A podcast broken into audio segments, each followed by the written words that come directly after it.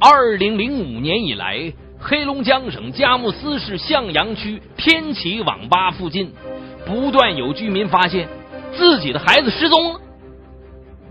没有人知道他们到底去了哪里，遇到了什么事情。然而，就在零六年二月二十八号，一个侥幸逃脱的十四岁男孩揭开了这个惊天秘密。一个丧心病狂、专门击奸残害男童的杀人恶魔浮出水面。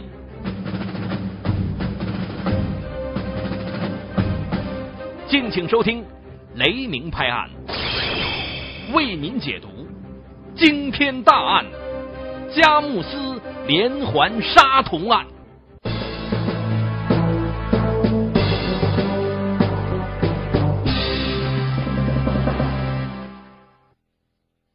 在杀人狂魔家里的炕上，警察一共发现四具尸体。孩子们死去的样子都是一样的，全都是面目全非呀，要么耳朵没有了，要么眼睛被挖掉了，全部都是剖开腹部，内脏都被取出来，生殖器无一例外全被割掉了，尸体都已经风干变形了。据罪犯交代。这些小男孩生前都被他击奸了。这些男孩最大的十六岁，其他三个都是刚刚过十岁。在杀人狂魔家里的两个塑料桶里，又发现了两具已经无法辨认的尸体。因为这两具尸体身上的肉已经被剃掉了，只剩下骨头。被装在桶里以后，用水泥给封住。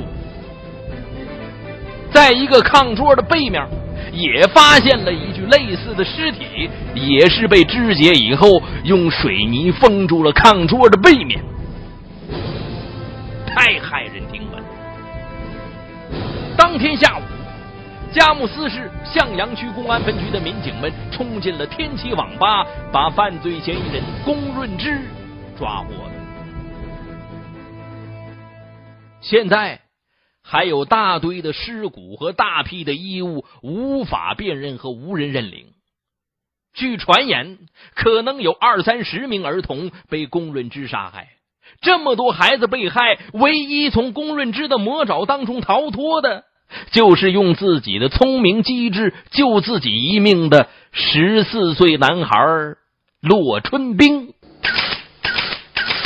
也正因为他这个惊天杀童案。才暴露出来，更多无辜的孩子才免遭劫难。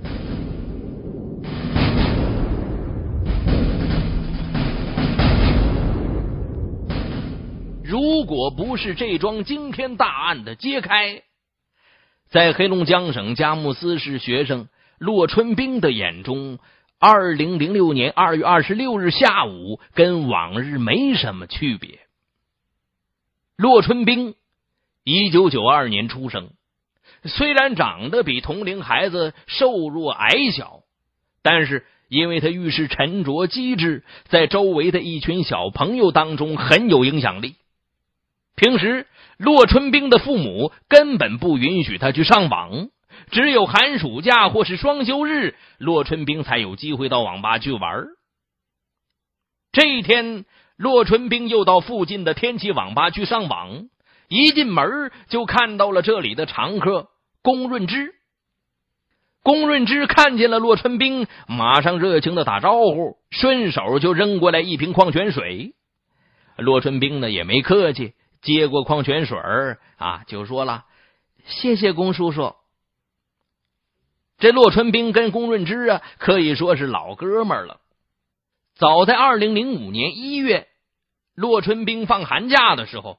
他和三名同学约好到天启网吧去打游戏。那一天呢，骆春兵和他的三个同学从早上八点玩到下午两点多钟，这才感觉到他挺饿得慌的。四个人商量来商量去，谁也不愿意停下手中的游戏出去买东西。正在这个时候啊，出现一个人，给每个孩子各扔去了一包方便面，笑呵呵的说了。啊，吃吧，不用再争了啊，不要钱。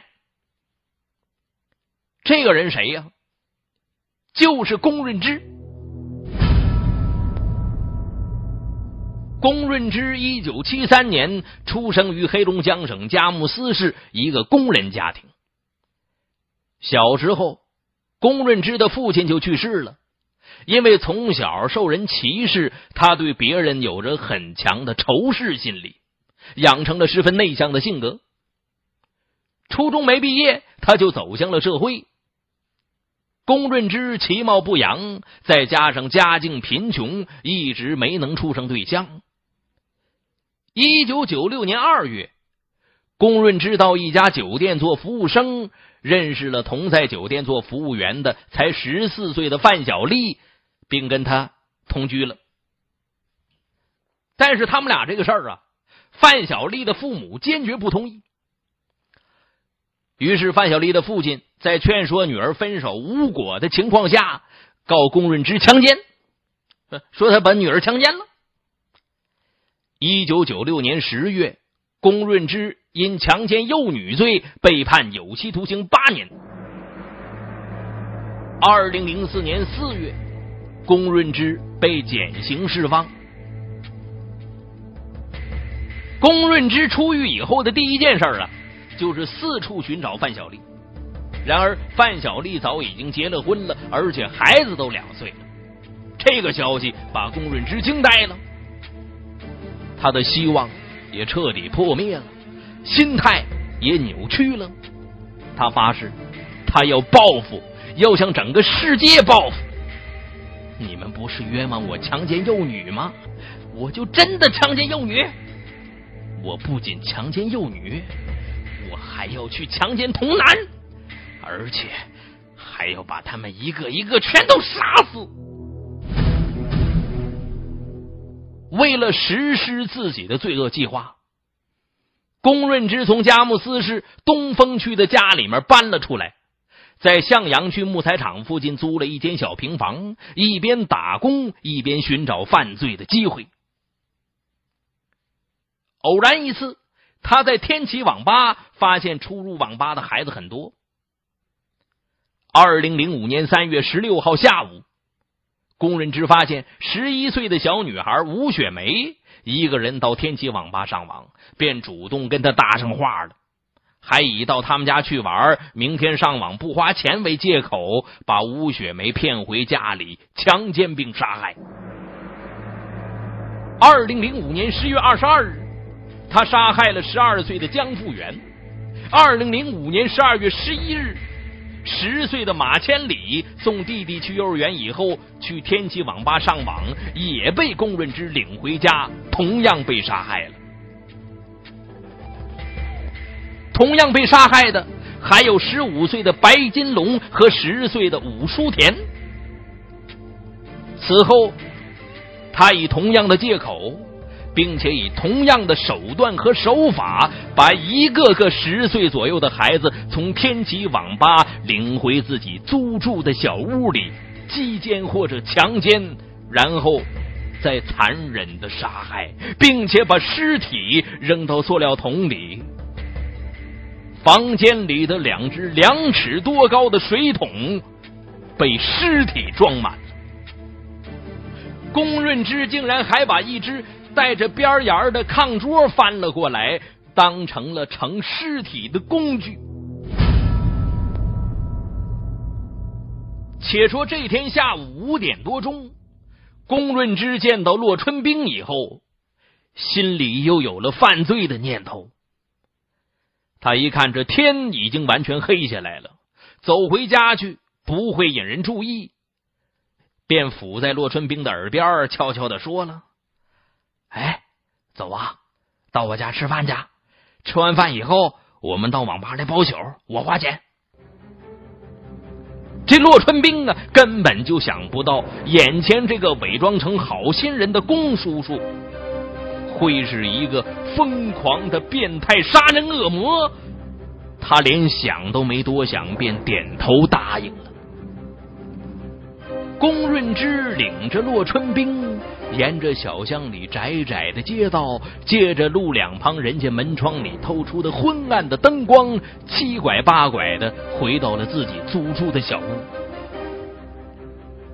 这是一间面积才十平方米左右的小屋，除了一铺凌乱的小火炕、两只水桶、一张小炕桌，其余的什么也没有。因为没生炉子，屋子里面很冷。进了屋以后，龚润之顺手拉开了电灯的开关灯泡的瓦数不是很大。打开灯以后，屋子里面看上去有些阴森森的。见此情景，骆春兵不由得哆嗦了一下，转身就要离开。可是他还没走到门口，龚润之却早已经把门给关严了。而且还把房门反锁上了。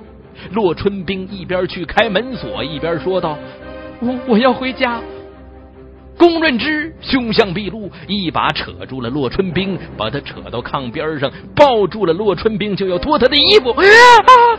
洛春兵吃了一惊啊，但是仍以为龚润之在跟他开玩笑呢，他躲开了龚润之。见洛春兵不肯就范。龚润之顺手抓起炕上的一根木棍，对着洛春兵的面部狠狠的砸了下去。啪！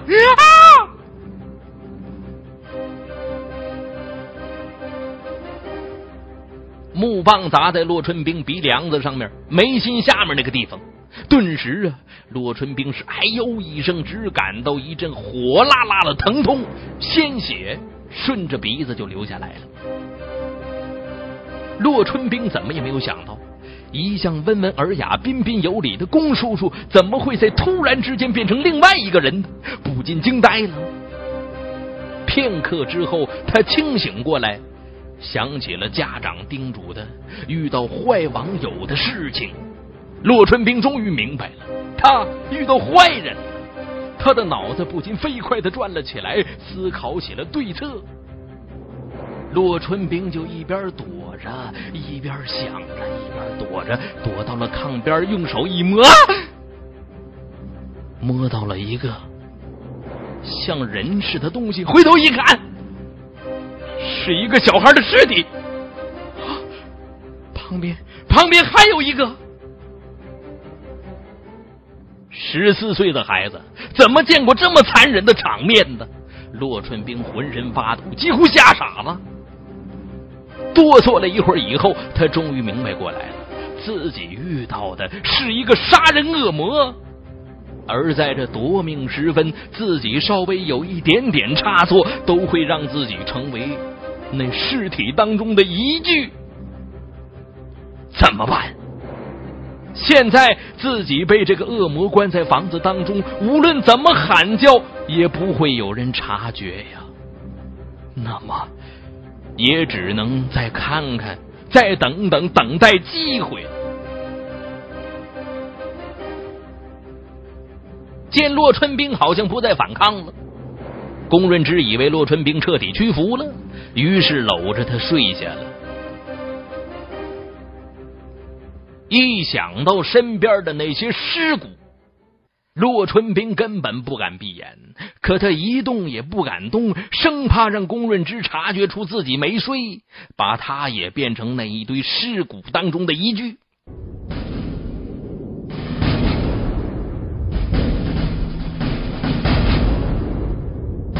恐怖的一夜就这样在骆春兵的战栗当中过去了。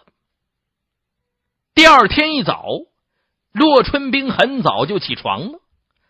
起床以后，他对龚润之说了：“这屋子太冷，我爸在外地做生意，我妈出差了，不如到我家去吧。”龚润之问他：“哎，你们家有钱吗？”这骆春兵就回答：“有，要不去翻一翻？经常上网。”还要给孩子们小恩小惠，要花钱不说，而且自己没时间出去找活干。这龚润之经常是囊中羞涩呀，常常是连饭都吃不上。一听这小子这么说，龚润之半信半疑的问了：“你家住的是平房还是楼房啊？”他为什么突然问我住什么房子呢？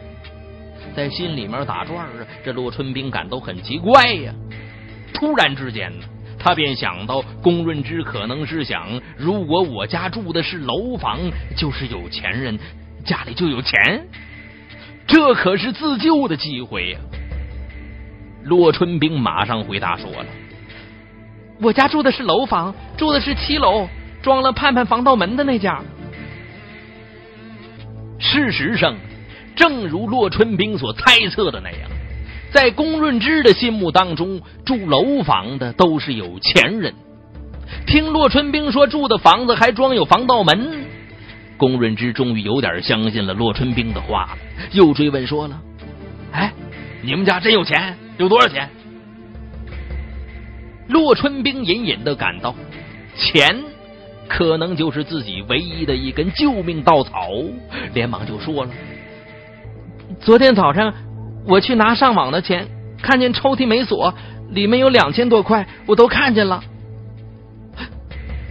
两千多块钱，对于身无分文的龚润之来说，可是个不小的数目。于是他假装和蔼的对骆春兵说了：“那走，我跟你一起去，你回家去把那钱取出来给我，你就可以留在家里了，我不杀你。”龚润之说的自然都是假话，他想等自己跟着骆春兵回家拿到钱以后，然后再想办法把骆春兵杀死。逃生终于有了可能，骆春兵抑制住内心的狂喜，不动声色的假装着，半是不情愿，半是无奈的跟着龚润之走出了房门。龚润之拉着骆春兵向骆春兵的家里赶去。清晨的路上没什么行人，偶尔有一两辆出租车从身边经过。骆春兵想过挣脱龚润之，死死抓住自己的手逃跑，也想过大喊救命，但是他明白自己硬拼是拼不过他的。更何况，他的手袋里还揣着一把尖刀，随时都可能掏出来把自己杀死。龚润之本认为，到了骆春兵家，自己马上就可以顺利把那两千多块钱拿到手，却没想到，当骆春兵用钥匙打开自己家的房门，龚润之才发现，骆春兵的家里竟然挤满了一屋子的人。怎么回事？原来呀，孩子一夜未归，骆春兵的家里闹翻天了。骆春兵失踪的当晚，骆家几十个亲属连夜分头寻找，不见孩子踪影。第二天上午，大家又一起聚在骆家商量对策。就在这个时候，响起了钥匙开门的声音。打开门，洛春兵竟然就站在门外面。洛春兵的妈妈都不敢相信这是真的呀，一把搂住孩子，哭着埋怨：“你到哪儿去了？可把妈妈吓死了！”洛春兵的舅舅、阿姨十几口人听到声音，也都从屋里冲出来，七嘴八舌的询问孩子的情况。可不管家人问什么，洛春兵就是一声不吭。骆春兵的妈妈准备关门的时候，一抬头才发现门口。龚润之还愣愣的站着，呀，麻烦您了，把孩子送回来，进屋喝口水吧。骆春兵的妈妈第一个反应啊，就是道谢。那对方呢，连忙推辞说不用客气，然后就慢悠悠的向楼下走去了。骆春兵的妈妈急着要看儿子，关上门就进了屋。此时的骆春兵仍然是一言不发呀。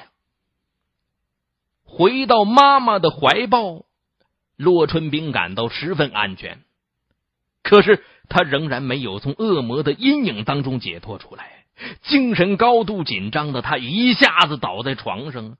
妈妈追问他鼻梁上的划伤和脸上的青紫伤是从哪儿来的。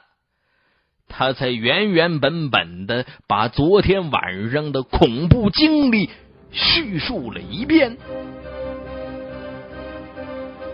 并且他告诉妈妈，那个送他回家的中年男子就是凶手。二月二十八日一大早，洛春兵的妈妈慌慌张张的收拾好皮箱，领着孩子要离开，并说要转学卖房子，把留在这里照顾他们母子二人的洛春兵的舅舅就搞得晕头转向了。是怎么的这这是？洛春兵的妈妈就把昨天晚上孩子说的话转述了一遍。洛春兵的舅舅听后非常震惊啊，他又向着洛春兵核实了一遍。然后当即决定向警方报案。二零零六年二月二十八日十六点，佳木斯警方在天齐网吧把犯罪嫌疑人龚润之抓获，天齐网吧也随之停业。抓获龚润之以后，警方曾先后两次把尸体和衣物当众展示，请失踪孩子的家长前来辨认。因为很多尸体已经被龚润之肢解了，再加上肌肉腐烂，很多被害孩子的衣物也已经被他丢弃。通过身体特征和衣物特征，当场只确认了五个孩子。由于案情重大，警方正广泛寻找孩子失踪的家庭，被害人数正在化验核实当中。这宗震惊大案，敲响了对学生与未成年人安全教育的警钟，以及危急情况下的自我保护教育。而十四岁的少年骆春兵，成了佳木斯无人不晓的小英雄。